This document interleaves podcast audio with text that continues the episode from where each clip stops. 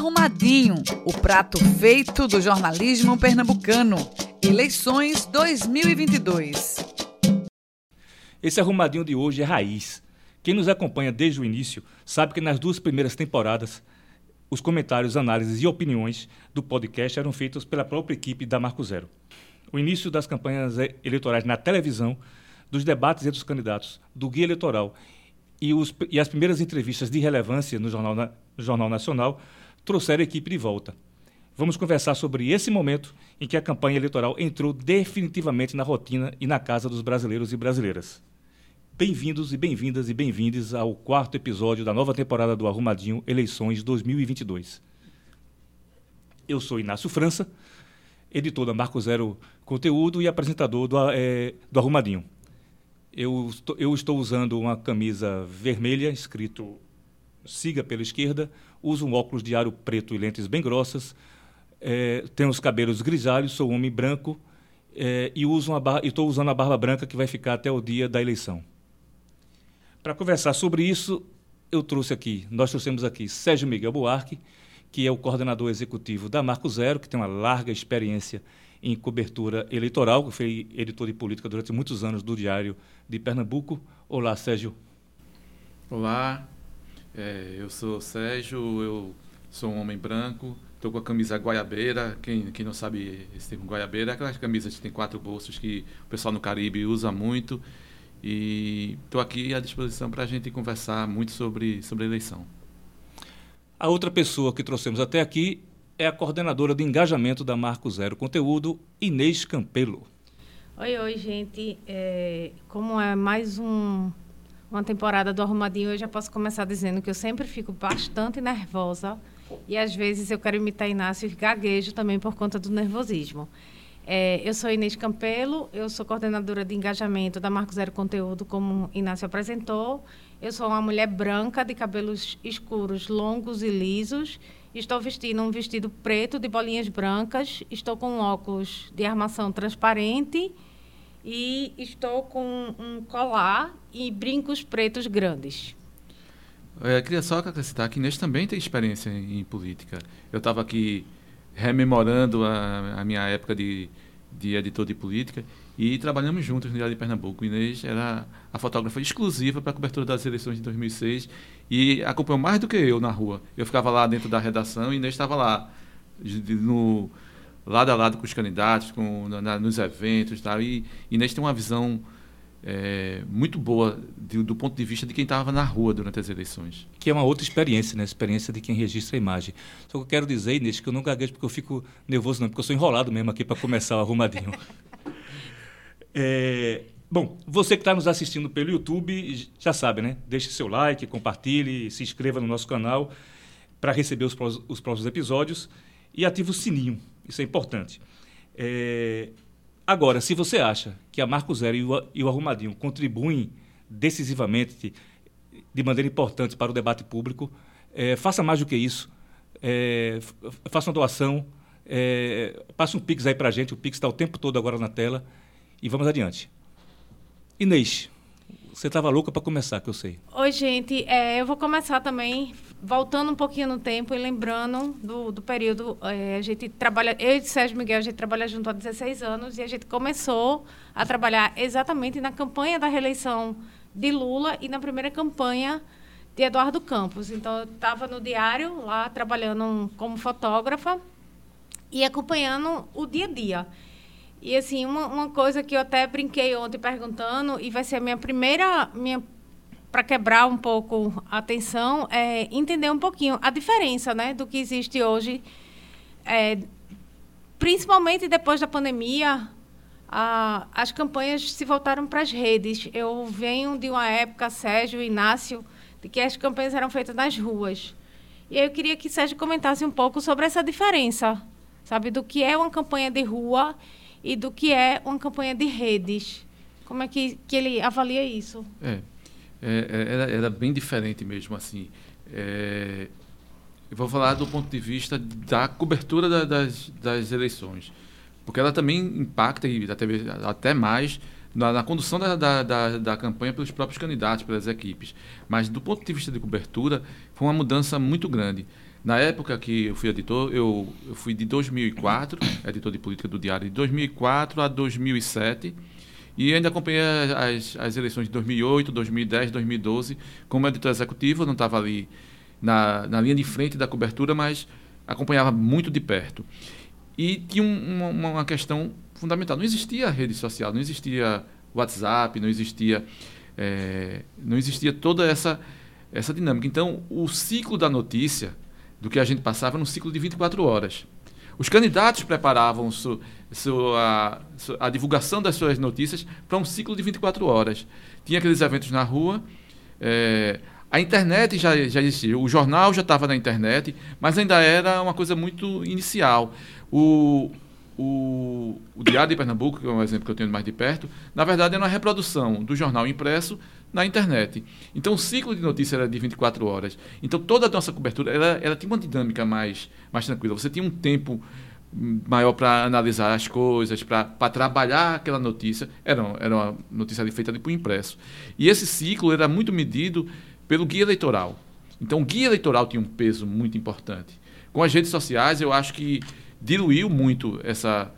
É, esse peso. Então, a cobertura ficou muito mais difícil. Eu, eu fico imaginando hoje, e a gente vendo, acompanhando a cobertura da Marco Zero, é, que a notícia tem que ser ali em frente. Os próprios candidatos, é, o, o, o, jornalismo ela tem uma função de intermediar de, de o debate.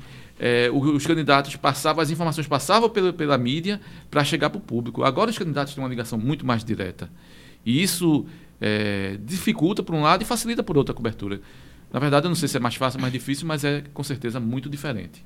É, eu fico pensando, e antes, inclusive, do diário, eu tinha trabalhado em duas campanhas eleitorais no interior. E no interior é muito, muito mais do que na capital, a campanha é feita porta a porta. Literalmente, é bairro a bairro da cidade. Isso, isso tanto para as campanhas locais, né, para prefeito e vereador, quanto nas campanhas majoritárias de, de governador, presidência, senadores e deputados. E aí eu fico pensando, eu vinha pensando agora de manhã, como nessa diferença, né? Porque o interior, ainda, o interior do Pernambuco ainda tem uma zona rural muito extensa e em algumas cidades a zona rural é maior do que o próprio distrito, né? o próprio município, aliás, a própria sede da cidade, como a gente chama. É, e eu acho, às vezes eu tenho a impressão que a gente perde nesse mundo digital porque a gente não está vendo, não está olho no olho não está sentindo o calor, não está vendo as expressões dos candidatos. Eu não sei se por trabalhar com imagem muito tempo, isso me chamava muita atenção. E eu passei muito algumas campanhas na época do diário trabalhando exclusivamente para política. Então tinha muito, eu acompanhava diariamente os candidatos. Havia um revezamento de candidatos, mas a gente estava todos os dias na cola de alguém. Sempre, sempre. Mas e aí, Inácio, me diz, é, me diz a tua opinião sobre isso, essa diferença, como é que tu avalia essa diferença na, na campanha, essa história do, do guia eleitoral, por exemplo, que antigamente a gente valorizava e criava até aquela expectativa mesmo para quando ia começar o guia, das pessoas assistirem. Hoje eu não tenho muito essa sensação de que as pessoas esperam por esse guia. Inês, é, primeiro eu preciso deixar claro, até para quem está nos ouvindo, que eu não tenho, apesar de ter muito tempo de jornalismo, eu não tenho tanta experiência de cobertura de campanha eleitoral. Aliás, eu tenho experiência quase nenhuma, eu fiz pouca coisa mesmo de cobertura de campanha ele, eleitoral. Em geral, eu estava até do outro lado do, do outro lado do balcão, também com experiência mínima. Fiz, um, fiz uma campanha eleitoral em 2004 para Luciana Santos, estive... É, é, estive dentro de governo, né? estive dentro de prefeitura tal, e como militante. Então, eu não tenho tanta experiência em cobertura de, de campanha eleitoral. Agora, tem uma coisa que não muda é, nesse processo, que é como o marqueteiro ganha dinheiro fácil. Porque os guias eleitorais, eles, eles seguem a mesma fórmula há 20, 30 anos. É impressionante. Eles são muito parecidos um com o outro. É, os guias de 2002, de de sei lá, de, de, Jarbas contra, contra. Nem sei candidato foi Jarbas contra Humberto. É, guias de, de, de 98 são muito parecidos com os guias de 2022.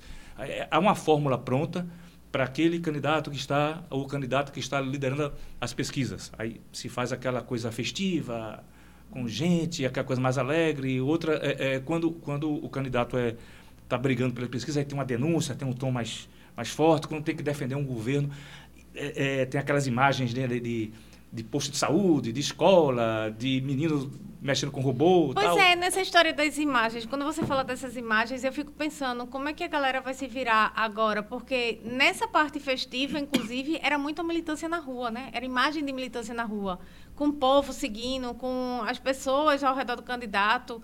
Isso sempre foi uma imagem que eu acho que quem acompanha eleição e quem valoriza isso tem na, tem na mente, né? O candidato rodeado de pessoas, sempre naquela animação, aquela coisa. E agora, sem, sem esse tete a tete, sem esse cara a cara, né? Bom, se o Pensando sujeito, nisso- se o candidato tem a máquina, a máquina administrativa na mão, ou seja, é um candidato de situação, ele manda os cargos, os cargos comissionados a, acompanhar o ato e você tem gente, porque se o cara não for, ele perde o emprego. É, isso de forma bem crua é assim mesmo. E quem for da oposição é, é, vai, vai a turma que, que quer arrumar esse emprego de cargo é. Eu estou falando isso de forma muito crua e, e muito, e muito simplória. É, este ainda não é o problema, porque em geral se faz com câmera fechada, é o candidato lá no meio de 20, 30 pessoas ali que parece que está no meio de, é, lá de uma multidão e tal, mas o que, o, que, o que me exaspera é a linguagem repetida e que realmente não traz novidades. É, eu acho que isso provoca, isso aumenta o desinteresse pelo guia eleitoral. Acho que isso é um fator que contribui. É você saber que não tem novidade. É você saber que não vai vir. A, a possibilidade maior do guia eleitoral é, despertar algum interesse é que algo aconteça na rua, no mundo real, no, mundo fora lá da televisão, e os candidatos e candidatas usem, usem isso aí no guia eleitoral. Assim, eu vou dar um exemplo. A banana que o Roberto Magalhães deu em, nove- em 96, ou foi 2000, 2000 é, aqui, aqui para quem é do Recife, né, deve, deve lembrar disso. Ou, as, a- a- ou trazendo para 2022, as grosserias, os absurdos de Jair Bolsonaro em um debate, que aí o pessoal vai e, e usa isso no programa, faz o recorte, usa isso no programa eleitoral e nas e nos é, é, e nos guias, né, nas inserções aí do- do guia. Mas é, eu quero chamar isso, isso não muda, isso não mudou, que é a linguagem dos programas eleitorais. É uma mesmice, é uma fórmula pronta. O marqueteiro ganha muito bem com isso, enche o bolso de, de dinheiro só aplicando uma fórmula pronta. Outra coisa que não mudou, falar disso que não mudou, e eu estava relembrando aqui, foram os sobrenomes. 2004, 2006, eu estava lembrando. eh, eu cobri Lira, que era o pai de Raquel Lira, candidata a vice-governador. Eu cobri o pai de Anderson, o Manuel Ferreira, que era sempre candidato a deputado. Eu cobri o avô de Marília, Arraes. Eu cobri o, o pai de Miguel Coelho, Fernando Bezerra Coelho. Então, os sobrenomes também. Mudou toda essa coisa de redes sociais, tá? mas é os sobrenomes. pernambucana, né? Os sobrenomes continuam mesmo. Eu estava aqui pensando. Acho que todos eles, o- os pais, avô, primo, alguma coisa, já, já escrevi sobre eles. Caramba, tu falasse agora, Sérgio, tu- não, não é nem tão antigo, mas tem um candidato que eu acho que é o filho e o neto, e os três já atendem pelo mesmo nome. Que óbvio eu não vou fazer propaganda. eu vou aproveitar, Inácio, o finzinho da tua fala, quando tu fala do debate, e, e vou trazer a conversa um pouco mais para a rede, que eu acho que é onde vai rolar mesmo essa, essa campanha. E aí, eu acho que o que repercutiu bastante essa semana foi o, o debate da Band, né? Na verdade, eu acho que não foi nem o debate que repercutiu tanto. Eu acho que os bastidores do debate tiveram uma maior repercussão por conta lá da, da confusão com Janones. E aí eu queria que Sérgio falasse um pouquinho, contasse um pouquinho desse efeito Janones nas redes sociais. O que, o que, que isso representa para que a gente entenda melhor? Eu, eu dei uma lida e, e conversei um pouco sobre isso para poder entender. E assim, como uma coisa está ligada à outra, e a gente vai tentar só desatar um pouquinho desse nó aqui. É, o, o Janones tem, tem me chamado a atenção. Eu, eu- ele surgiu assim mais para, digamos, para essa bolha, essa nossa bolha do campo mais progressista e não sei se chamar do campo lulista, muito recentemente. E, e tinha uma, uma, uma observação que a gente fazia, um, uma crítica, de certa forma, que muitos faziam, é, que foi um assunto que a gente já começou aqui, que foi é, quando as redes sociais começam a ter um peso muito grande nas eleições, a extrema-direita conseguiu se apoderar disso. Ela conseguiu entender e usar tanto as ferramentas tecnológicas quanto a linguagem e as estratégias de, de como usar isso dentro de uma campanha eleitoral e de, como formador de opinião pública. E junto com isso, as, fake news, a, desinformação. Então, juntava a desinformação com todo um, uma, uma, lógica, uma lógica de se trabalhar em rede, de construção, uma linguagem que atingia as pessoas. E o campo progressista, por, por várias questões, e eu não sou especialista para analisar isso, apenas eu, eu, eu leio sobre isso, mas por várias questões que isso daria um, um programa só só sobre isso, mas não, não conseguiu. O Janones parece que chega ocupando esse espaço. Ele sabe usar e ele, ele tem muito da estética e das estratégias bolsonaristas. E ele confundiu os bolsonaristas.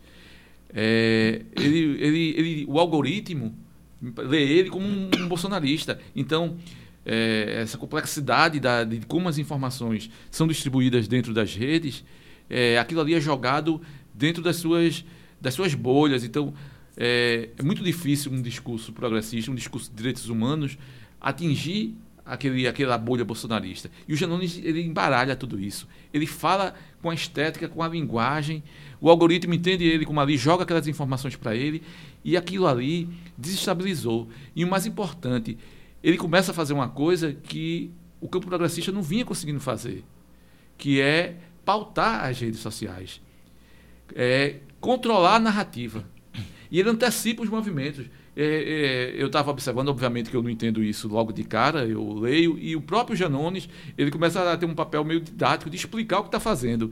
Ele começa a explicar porque as e pessoas. explica bem, né? E ele fala porque, e é, se comunica muito bem. Porque as pessoas, às vezes, e ele tem. Ele sofre muita crítica dentro do campo progressista, porque ele é um cara ali que chegou meio que um intruso. E, e as pessoas não entendem, ele vai ali explicando. E ele consegue antecipar é, tags que vão ser levantadas pelo bolsonarismo, ele, ele, levanta antes, ou ele anula o efeito daquilo, que ele começa a jogar aquelas palavras, e os caras não podem usar, porque senão vai puxar a, as coisas que ele está colocando. Então, ele está embaralhando.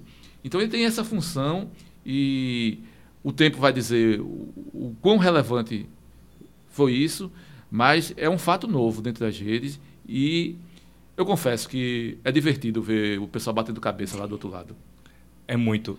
Essa história do Janones, uh, essa coisa que Sérgio falou, Inês, de explicar o que é que ele faz, isso aconteceu do domingo para segunda, quando ele criou, ele brigou com o Salles lá, no debate, lá, nos, lá nos bastidores do debate, antes, antes, antes de começar o debate, parece que a briga se estendeu para os intervalos, ele brigou com o Ricardo Salles, né, bate-boca, empurrão, quase que foram, às vezes, de fato, o pessoal da, é, do campo de quem estava com Lula e de quem estava com Ciro Gomes, ficaram meio espantados e ficaram. Porque o pessoal é bem educado, né? O pessoal se senta e fica lá. E havia a orientação de não ir, pro, de não ir para o embate. Janones não seguiu a orientação, foi para o embate na primeira oportunidade e conseguiu é, é, dividir essa, essa, essa, essa pauta com o próprio debate. É, ele desestabilizou Salles, desestabiliz, né? É, Nas desestabilizou imagens, caras, ele né? desestabilizou. E aí ele explica, aí, aí ele tá, no dia seguinte ele estava explicando.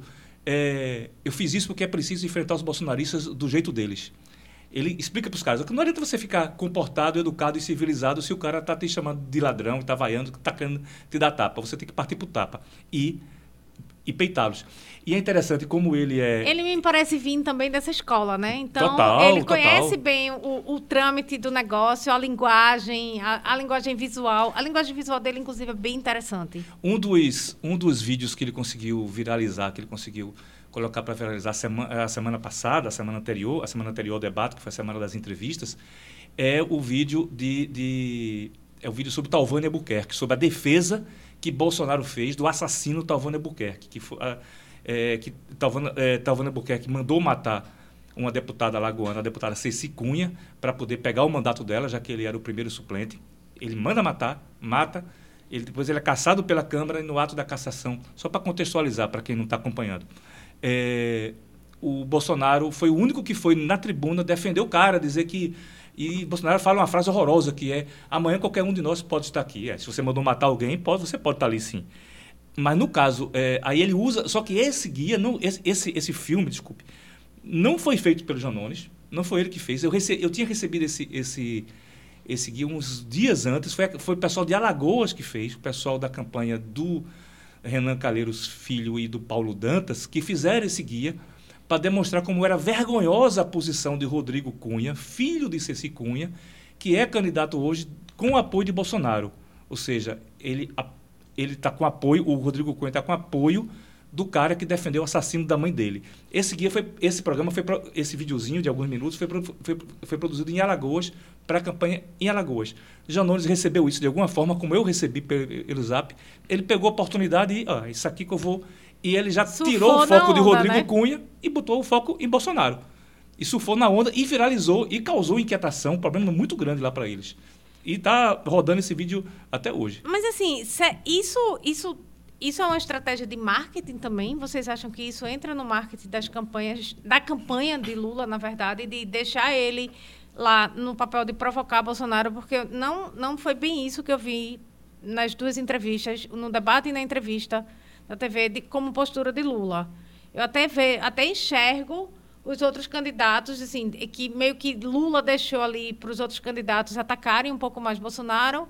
É, Janone está ali nas redes sociais, no Twitter, irritando os números de filhos, sei lá quantos, de Bolsonaro o tempo inteiro. Ele passa. Eu vejo pessoas que passam o dia no WhatsApp, ele passa o dia no Twitter, né? Lá só provocando, alfinetando, alfinetando, alfinetando e repercutindo essas coisas. Isso pode ser uma estratégia de. Vocês acreditam que isso pode ser uma estratégia de marketing? Botar ele na frente e ele fazer confusão, ele levantar a poeira e, e deixar um pouco mais o candidato na retaguarda se, se preservando? Tem sido. Eu não, eu não, não é, eu acho que depois a gente vai começar a entender melhor como foi esse processo, porque o Janones era candidato a presidente. Ele tinha ali ele, nas ele primeiras tinha ali 1%. Dois, chegou 2%. a dar dois algumas. Assim, isso é, é base de E, e ele ganha mais relevância como não candidato do que, do como, que como candidato. candidato. Então, esse processo de aproximação dele, de Lula, e de como isso se deu, isso são essas histórias de bastidores de campanha que talvez a gente saiba um dia que, que Luiz Costa Pinto, que teve aqui no, no no Arrumadinho passado, lançar mais um livro aí, o quarto volume, talvez explicando esses bastidores de como isso se deu. Ultrapassa oito, provavelmente. É, mas o, o fato é que se foi planejado desde o início, como se deu, eu não sei, mas que está sendo estratégia, uma estratégia, está. E o Janones, nessa coisa que ele falou dele, do didatismo dele de explicar, que eu acho que passa ali também um pouco de vaidade, de, é, é, é a maneira de, de, de como se, se, se, se coloca nessas né, vezes, isso faz parte do da, da coisa ali, é, ele se ele se ele puxou para ele esse papel. Ele até tem uma frase que ele, ele tem repetido aí nas, nas, nas intervenções dele, que ele vai fazer esse trabalho de, de bater. Ele não usa o termo trabalho sujo, mas digamos que eu, eu estou usando esse termo trabalho sujo. E ele diz: deixa Lulinha Paz e Amor fazer a campanha dele. E isso tem sido uma estratégia muito interessante. Porque aí a gente talvez entre num, num outro no outro tema, que são esses debates, tantas entrevistas, eh, a entrevista do Jornal Nacional e o debate da Band, nesse intervalo de tempo, ela traz um. É, Para mim, eles estão muito ligados ali. E, e, foi um jogo de estratégia. Acho que depois a gente pode até conversar um pouco sobre, sobre essa, essa, essas estratégias. E, mas é só, só antecipando um pouco esse debate, que é, me parece consenso de, de, que eu tenho lido e de, de, tenho escutado e conversado com analistas, que a estratégia de, de Lula é falar para fora da bolha. É atingir um outro, um outro espectro, eh, espectro de, de eleitores que até então o, é, o que se convencionou chamar de antipetismo impedia. E, e, ele tem tentado falar com isso. E, e a estratégia do, do de Bolsonaro é, ainda não, não, ficou claro, porque me parece que os marqueteiros dele queriam que ele falasse para fora da bolha. Porque mais do que Lula ele precisa, porque ele está atrás. Então ele precisa romper. Só que ele está numa armadilha. Primeiro, que é do, do, perfil e da personalidade dele, de, de ser moderado, é muito difícil para ele. Ele fica muito mais desconfortável. Ele é um desconforto em pessoa no debate. Eu acho que ele é mais desconfortável até do que eu aqui falando. Mas assim, só que ele é político profissional, né? Ele é político profissional. É, ele é desconfortável, ele passa uma imagem de doente, de cansado, de É, ele, ele, é contra todos esses manuais de, de, de marketing. Mas ele fica desconfort, mais desconfortável ainda quando ele está sendo moderado. Só que ele, tem uma, ele cai numa armadilha. Porque durante todo esse tempo, e pré, é, pré-eleição dele para presidente, tudo, a, ele mobilizava e ele ativava a, o público dele as redes deles com o radicalismo. E ele tinha, tem uma aliança ali em torno do governo Bolsonaro, de vários setores evangélicos, militares, é, agronegócio. Tem, tem um, um, um, um pool ali do que não presta. Mas, assim, ele ele, o que está agora, que ativa as redes, é esse pessoal mais radical. O pessoal que, que defende fechamento do Congresso, do STF, intervencionista. E quando ele é moderado, ele desativa as redes deles. Se você pegar os gráficos que mede na hora ali a atuação, principalmente no Twitter, você vê que, que é, e quem mede, quem acompanha os grupos, quem tem muita gente ali acompanhando os grupos bolsonaristas, desmobiliza cai, as pessoas desanimam, começam a cobrar dele. Então ele está nessa, nessa armadilha que de, precisa ser moderado, mas quando ele é moderado, ele se perde. Isso aconteceu essa semana da entrevista do Jornal Nacional e, e, depois do debate, as redes de Bolsonaro não conseguiram usar nem os cortes das, da, lá da entrevista e, e, do debate, não emplacaram nada. É, eu tive a sensação de que a galera esperou que ele ia lacrar lá, ia dar a volta por cima, dar uma rodar o samba lá. Fazer um plot twist. Pois é. E, pelo jeito, ele nem acertou para a bolha dele e muito menos para fora da bolha dele. Né? Ele não conseguiu furar essa bolha. Ô, minha gente, e Ciro, hein? Eu vou deixar assim, eu vou abrir só. E Ciro? E Ciro? E Ciro? Eu não tenho nada a perguntar, é só. E Ciro? Antes de Ciro, você que está nos assistindo aí pelo YouTube, é, Comente aí embaixo se você acha que quem fica mais desconfortável é Bolsonaro no papel de moderado, Sérgio Miguel falando no microfone ou eu abrindo o arrumadinho. Ciro? Ciro, Ciro tá numa armadilha que ele mesmo criou, né? Eu percebo isso, que ele está na armadilha que ele mesmo, ele mesmo elaborou ali para ele, ele mesmo é, é, elaborou. Ô, Inácio, eu tenho a sensação que ele criou um mundo só dele. É... Não é nem um Brasil, é um mundo. Ele vive num planeta só dele que se resume aquele livro embaixo do braço e a puxar para qualquer, propaganda, qualquer chance de propaganda. Ele puxa o livrinho dele e o mundinho dele virou aquilo ali. É, vocês não leram aí na Ultrapassa 3 de Luiz Costa Pinto? Sérgio Miguel pegou ontem emprestado o meu exemplar, que diga-se diga de passagem. é, e, e Lula Costa Pinto ele fez a campanha de, de, de Ciro em 2002. Ele não foi o marqueteiro, ele foi o assessor principal de comunicação, estrategista de comunicação de Ciro em 2002.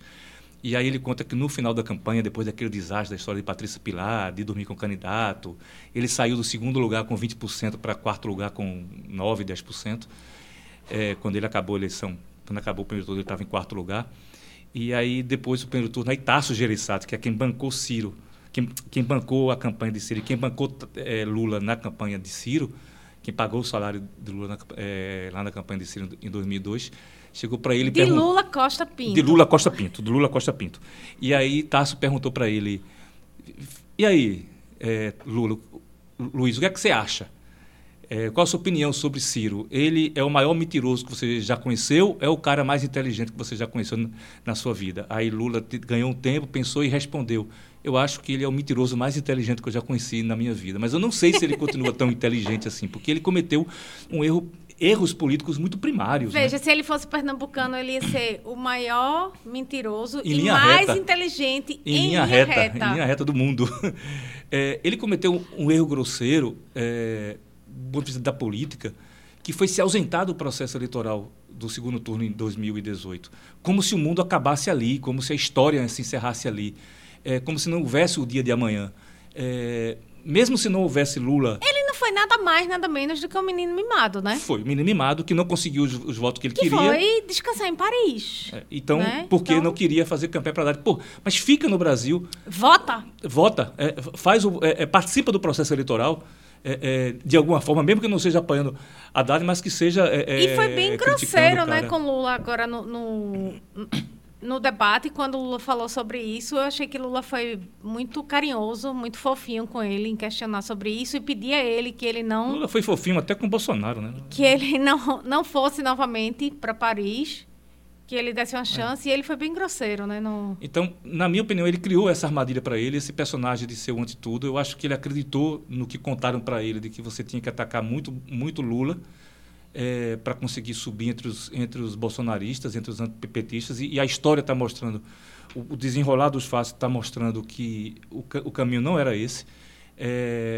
Está é, muito claro, inclusive, pelo próprio debate da, do domingo na, lá, lá na Bandeirantes, que atacar Bolsonaro atacar Bolsonaro. Isso aconteceu com Tebet, com a Soraya Tronic e com o próprio Ciro. Atacar Bolsonaro colocou eles muito mais em relevância do que atacar Lula. Eu acho que o momento é do antibolsonarismo e talvez a assessoria de Lula não tenha entendido. Eu, assim, eu, não, eu confesso a você que eu não tenho nenhum gabarito, nenhum cacife para criticar a estratégia de Lula ou da assessoria dele em qualquer campanha. A minha opinião, como eleitor, é que o momento é do anti-bolsonarismo. Quem se coloca como anti-Bolsonaro e quem se coloca como anti-Bolsonaro, que está colocado pela população como anti-Bolsonaro nesse momento é Lula. E Lula se furtou a esse papel.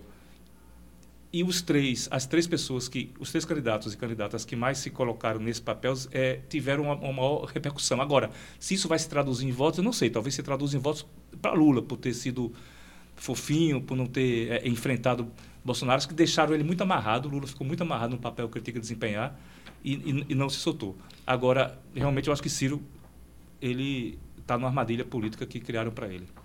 Ô, Sérgio, eu, não, eu, eu vou interromper antes que tu comece a falar, para a gente mudar um pouquinho. Eu acho que Ciro ela, já ela deu. Ela vai interromper antes de você começar a falar. É um é, negócio aí, sério. É, assim, é, porque na hora que ele fez o movimento, quem está vendo no YouTube, viu o movimento do que ia falar, a gente já entra na frente para parar, pra parar, porque eu acho que Ciro já deu, né?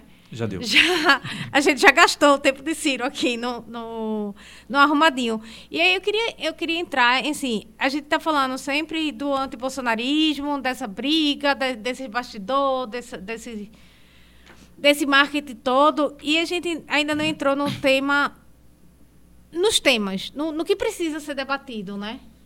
Eu acho que a gente também precisa estar atento de que uma campanha não pode seguir só nesse negócio de acusar Bolsonaro, de defender Lula, ou de deixar Ciro lá fritando.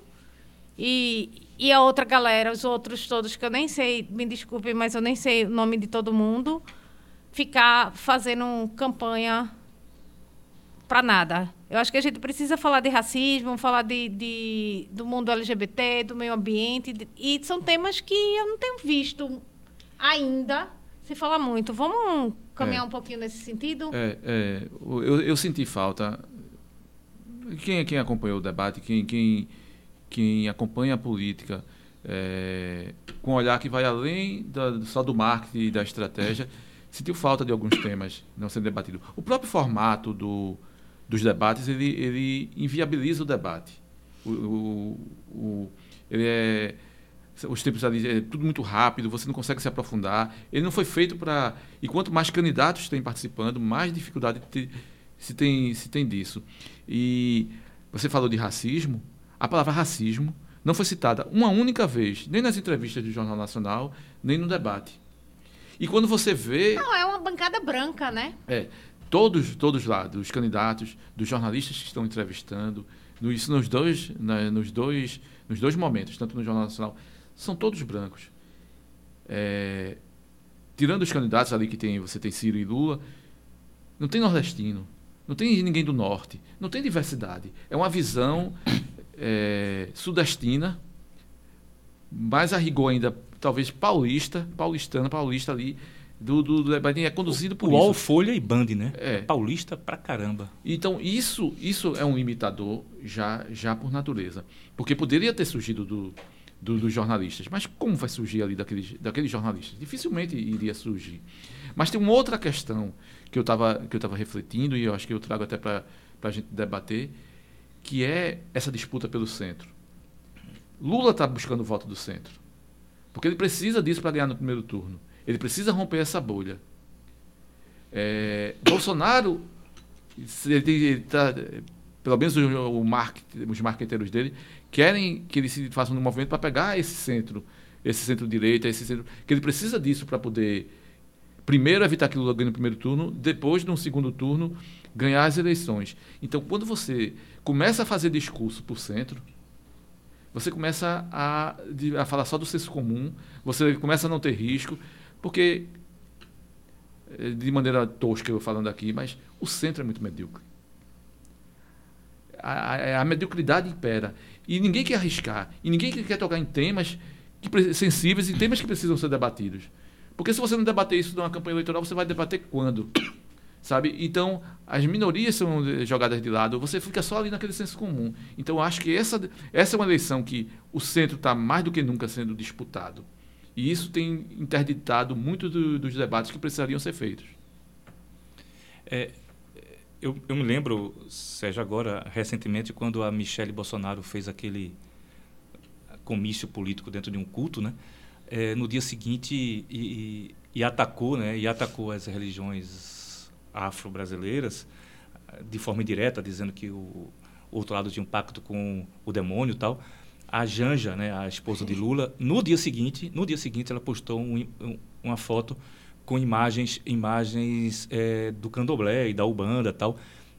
E que no... me parece ser estratégia agora é jogar a Michelle, né, na história para ir bater em Janja, porque Janja brilhou, tem brilhado muito, talvez não é, esteja. Mas essa busca pelo centro tirou Janja. É, é, logo Janja foi criticada por ter feito isso. É, é, não, ela ela mordeu a isca da Michelle Bolsonaro. Eu vi isso. Uhum. Ela, ela mordeu isso. Ela colocou imagens da religião afro, afro vezes apareceu ao lado de uma foto, apareceu numa foto ao lado desses ícones e foi, é, e, foi, e foi criticada por algumas pessoas. Não por todos, não houve unanimidade nessa crítica, não, mas, eu, mas eu vi uma que foi: ela mordeu a isca e respondeu uhum. a, Michelle, a Michelle Bolsonaro por ela ter feito essa, essa foto, ter publicado essa foto. Mas foi um momento que, se você for ver nas últimas semanas, foi um dos poucos momentos em que é, é, a questão negra, né, a questão de raça e de, e de, e de religião surgiu com esse foco. Tudo quanto é conversa de religião que surgiu depois foi para agradar os cristãos, né? Os cristãos evangélicos. Janja foi a, a, a, o ponto fora da curva nesse, nessa discussão. Só, só um, um contraponto nisso, assim, se, se esses temas estão ausentes na, na, nas disputas majoritárias, porque isso também se reflete nas disputas dos governadores nos estados, tal. É, e quem tem falado um pouco aqui, mas isso se reflete. Mas esses temas, acho que nunca tiveram tão em evidência como nas eleições proporcionais para deputado estadual, deputado federal. Desde a da última eleição, isso já começou esse movimento. E essas questões, é, a Marco Zero deu, deu reportagem da quantidade de indígenas candidatos a quantidade de mulheres negras candidatas e, e não só a Essa quantidade... Essa é uma eleição que vai ter uma quantidade de candidatos LGBTQIA+, também bem maior, né? Exatamente, ia falar. então, e de forma do... mais articulada. E me parece, isso a gente só vai conseguir checar, a gente vai fazer certamente essa matéria depois das eleições, mas me parece inclusive com mais recursos financeiros. Claro que tem uns ajustes da legislação que tem propiciado isso, mas existe uma movimentação da sociedade civil organizada, dos movimentos sociais e dessas, desses grupos que, que estão cada vez mais estruturados, que estão se manifestando. E isso é um fato positivo. Se isso está ausente da disputa presencial, ela me parece bem presente nas disputas proporcionais. Ou seja, há um descompasso né, entre a, o as disputas é, majoritárias e as proporcionais, né? Há um, há um hiato aí, né? Eu acho que também há um hiato nas formas como a imprensa está abordando isso, né?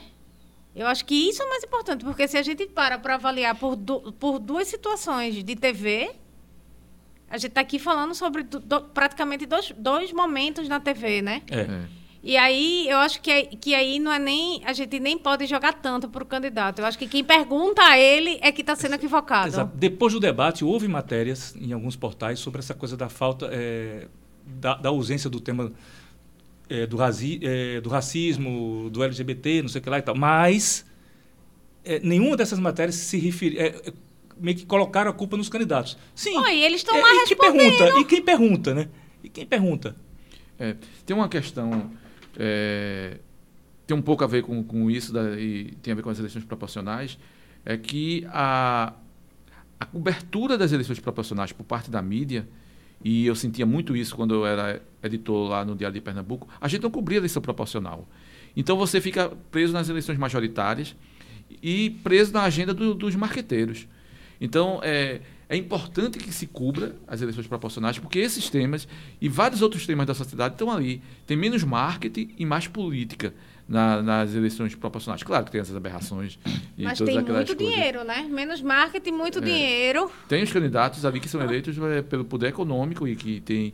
Mas a- o debate. E a Marco Zero nessa decisão, a gente, desde que começou a discutir a cobertura, de como seria a cobertura eleitoral, a gente tem isso em mente, de a gente dar- abrir espaço, não para candidaturas específicas, mas para as pautas que estão sendo debatidas dentro de- de- de- desse embate da- das eleições proporcionais.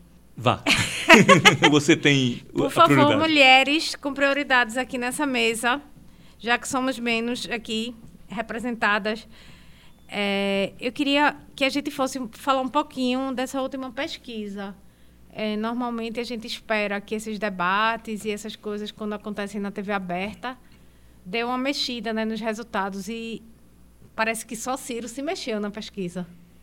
Ah, Mas se mexeu pouco. É, tudo foi dentro da margem de margem erro. de erro, é, foi tudo a, a pesquisa é exatamente a mesma, a mesma. É, eu, eu acompanho Eita, eu fui tão injusta. Você está falando da pesquisa do IPEC, né? Do, é, isso, do IPEC. É, do IPEC é, da segunda-feira, dia 29 de agosto. Exatamente.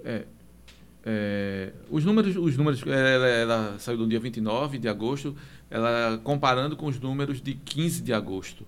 É, o, e essa pesquisa, eu lembro dessa na época que, que, eu, que eu fazia a cobertura mais, mais de perto, ali na, que eu era editor de política, eu, eu acredito que ainda seja assim. Essa pesquisa tem uma importância muito grande, porque ela baliza justamente essas duas pesquisas que, esses dois cenários, do dia 15 e esse, ela pega o antes dessa, dos debates, da, da campanha propriamente dita, antes dos candidatos te- terem é, começado oficialmente a campanha, da campanha de rua, da campanha do, do guia eleitoral. Ela pega, então você tem um retrato anterior a isso e o retrato da primeira semana posterior a isso. E ali você tenta medir quem saiu melhor, qual foi o impacto disso. E essa mostrou que é, tem, tem duas coisas. Aliás, são várias coisas, mas eu queria ressaltar duas. Uma, que não mudou absolutamente nada. Está tudo dentro da margem de erro, uma margem de erro de dois pontos percentuais. Está tudo dentro da, da mesma margem de erro, ou seja, não houve nenhuma alteração. É, isso mostra também, ela, ela mostra que, comparando aí, se você for fazer, olhar a série histórica mais para trás ainda, que há uma consolidação do, desse, desse Lula bem lá na frente, Bolsonaro ali brigando para que tenha segundo turno e os outros, eh, chamada terceira via, ali insignificante. Então, eh, ela tem essa, essa consolidação. Mas tem um outro aspecto também, que vai fora dessa coisa da, da, da campanha em si, mas eh, que talvez não tenha dado tempo dela medir exatamente eh, esses debates e, e- e essas entrevistas e a campanha de rua, mas ela tem eh, o Auxílio Brasil, que era uma cartada talvez a última e a mais importante, que, eles que o bolsonarismo apostou tudo, não impactou absolutamente nada. As pessoas parecem que entenderam. Foi suja, né?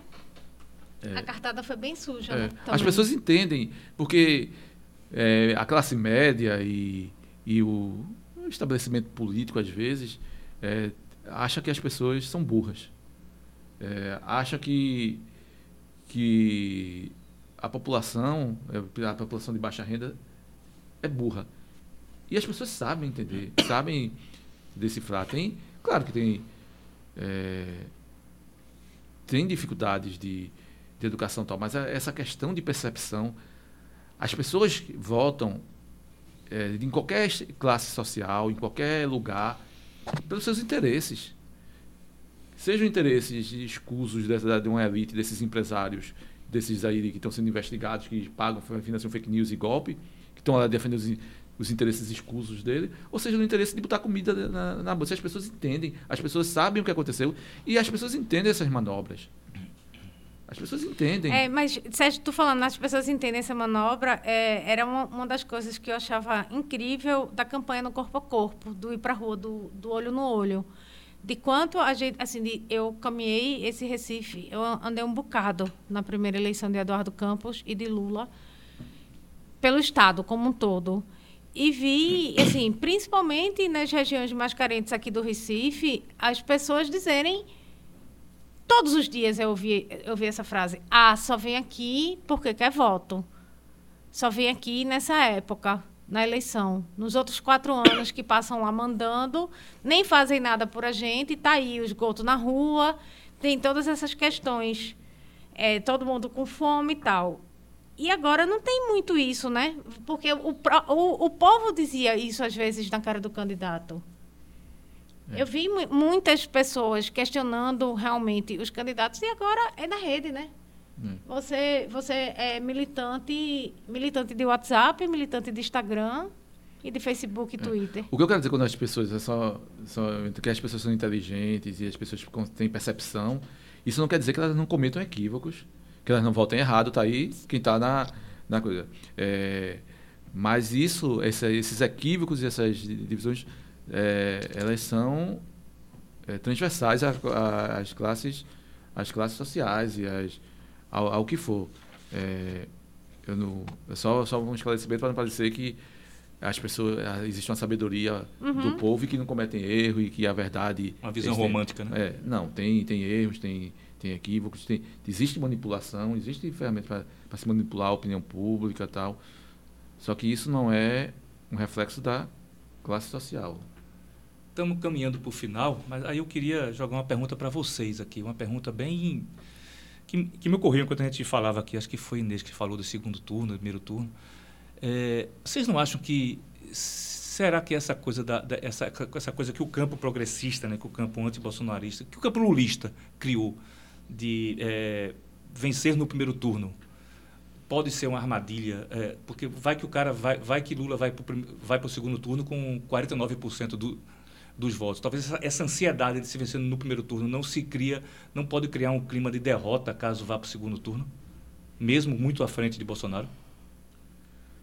Eu é, vou deixar o Sérgio ir primeiro. É, assim, já eu é, já vi casos que ocorreu, que isso aconteceu. As eleições de 2000 aqui para prefeito, João Paulo e Roberto Magalhães, até que Inácio falou da, da banana e tal. Mas ali era um, um, cenário muito mais equilibrado ali, disputa. Um, não era... Ali foi, foi por pouco. É, no fundo, era basicamente eles disputando já. Era, é, tinha ali Carlos Wilson ali, que teve um percentual, mas era quase que um primeiro turno um segundo turno já no primeiro turno, assim, era já duas disputas, como é um caso desse. É, é, é Lula e Bolsonaro já. Então você vai ter uma chance agora aqui e a outra, assim. Na verdade, é isso, isso, isso tem acontecido. Agora, é, eu vejo também, é, só, só pegando um gancho nessa questão de segundo turno, eu, eu não gosto muito de analisar essa coisa de primeiro e segundo turno, e principalmente aquela projeção de quem ganharia no segundo turno tal, porque é muito cedo ainda, tem muitas variáveis. É, a gente já falou algumas vezes aqui desse mundo ou submundo dessa, dos WhatsApps e das redes sociais e da, do trabalho que a extrema-direita é, no mundo todo é, conseguiu dominar isso, consegue fazer antes. Tem vários fatores que vai, vão além de você apoiar seu candidato. Por exemplo, é, algumas eleições eles apostam muito no esvaziamento das eleições. Isso aconteceu nos Estados Unidos, muito forte. Aconteceu aqui no, no primeiro turno e não está acontecendo agora porque Bolsonaro está atrás. Mas eles trabalhavam para que as pessoas não fossem votar ou que as pessoas votassem branco e nulo. Uhum. Então chega um ponto que começa a ser feito esse trabalho. Então tem outras ações que são feitas ali que é, Lula ganhar no primeiro turno vai além do que desse percentual que está apresentando nas pesquisas. Vai haver muito com, a, com o parecimento das pessoas nas urnas, tem a ver com, com é, uma matemática ali é, do dia da eleição, que é, que é muito decisivo. Então, quando você fecha as urnas e você tira ali quem quantidade de gente que foi, a abstenção, a, como é, a quando a pessoa não vai, tem. Abstenção. Abstenção, abstenção mesmo. É. é. Abstenção, voto nulo. Tem o voto nulo e branco que não no fundo ali. Então, isso, às vezes, você tem surpresas. Então, é, quem está comandando, você tem que ter essa, essa mobilização para tentar ganhar, é uma, uma, chance. Você mobiliza, com isso você mobiliza ali sua, sua militância, mobiliza tudo, mas você tem que tem, também estar tá se mobilizando e se preparando para outros cenários, sabe? Isso, isso é, um, é um trabalho É, e tem aí entra um outro fator que é importante no segundo turno, que é a política. A gente fala de redes, a gente fala de, de um monte de, de, coisa, mas no fundo, o que define é a política. É como você atrai os, os, os é, ex-adversários, como você constrói esse discurso já no primeiro turno, como você negocia com, com, com quem tem poder, você negocia ali com, com os empresários, você negocia com as corporações, você negocia com a, a sociedade civil. Com, então, é, o segundo turno, a eleição toda é política. Às vezes as pessoas ficam ali, mas a política está sendo feita. E ganha a eleição quem faz quem que tem maior poder de, poder de diálogo, né? É, quem vence da política. A política aqui, inclusive, no, eu estou falando no, no, bom sentido da palavra política. E no segundo turno é muita política também que, que define. É, é, Inácio, eu, eu não tenho muito, muita condição de avaliar isso, mas eu tenho a sensação, eu tenho a sensação de que se a gente só pensa nisso para o primeiro turno e como o Sérgio disse, que a gente tem que estar preparado, sabe, para um eventual segundo turno. E, e levar isso para o segundo turno com a mesma energia, com a mesma força, se for o caso, do primeiro, não deixar a, a, baixar a cabeça. Agora, tem uma coisa que eu acho que é muito fundamental para nós, para nós jornalistas, para nós é, que, que, queremos mudar, que queremos construir um, um país melhor, que é o papel da orientação, né? E da mobilização mesmo. Eu acho que a gente precisa também conversar com as pessoas, esclarecer, falar um pouco sobre essa história de, de abstenção de votos, de não tem a gente está com um país mais velho, então tem uma, uma, população grande que não é mais obrigada a votar, que não precisa estar tá lá. E, e assim, esclarecer para essas pessoas o quanto isso é importante, o quanto o voto delas pode ser decisivo também. Do mesmo jeito que foi feita uma campanha muito forte para o jovem tirar o título, né? Foi assim, foi o, o o TSE fez aí uma super campanha para quem tivesse mais de 16 anos tirar o título. Eu acho que a gente precisa também valorizar o, o, o voto de quem tem, acho que mais de 70, né, que não precisa, não é obrigado a votar. E, e construir e construindo isso passo a passo mesmo. Eu, eu ficaria muito feliz se Lula saísse vitorioso no primeiro turno, mas muito orgulhosa também de votar de novo no segundo turno em Lula, mais uma vez. Que bonito. Bom, vamos encerrando, vamos caminhando aqui para o final. Eu quero fazer uma pergunta. A canequinha que está aqui na mesa é nossa? Não, você não pode levar para casa. O dinheiro, é só deu, o, dinheiro só, o dinheiro só deu para fazer essas quatro que ficam aqui em cima da mesa. Minha gente, bora, bora. Então, aí, se realmente favor, o pessoal quiser agora uma caneca para os convidados. Se o pessoal fizer o pix, a gente faz um bocado para cada convidado levar a sua canequinha. Bom. Vamos botar aí o valor da caneca na, na tela para a gente se e ajudar. Se, e se você chegou aqui a, até agora, até esse, até esse ponto do Romadinho, é porque você deve considerar a nossa contribuição importante para o debate público. Então, além da caneca, mais um motivo para você fazer o Pix. É... Bom, eu agradeço a vocês. Como vocês são de casa, não vou passar a palavra para vocês fazerem as considerações finais, não, porque vocês já fizeram. E vamos lá. Eu queria agradecer mais uma vez ao pessoal da Ecos Comunicação, na pessoa de Justino Passos, que edita e dá todo o suporte técnico para o programa. Agradecer ao nosso produtor Ariel Sobral, que está ali acompanhando essa, essa gravação toda. Agradecer a Iveson Santo, que é responsável pela nova roupagem da Marco Zero, e a todo mundo da Marco Zero por possibilitar esse programa e ao ar. A Marco Zero Conteúdo é um veículo de jornalismo independente, sem fins lucrativos, que sobrevive da colaboração de quem acredita no nosso trabalho se você é uma dessas pessoas, nos siga lá nas redes sociais e acesse nosso site para informações sobre como doar. Os links para tudo isso estarão na descrição desse arrumadinho.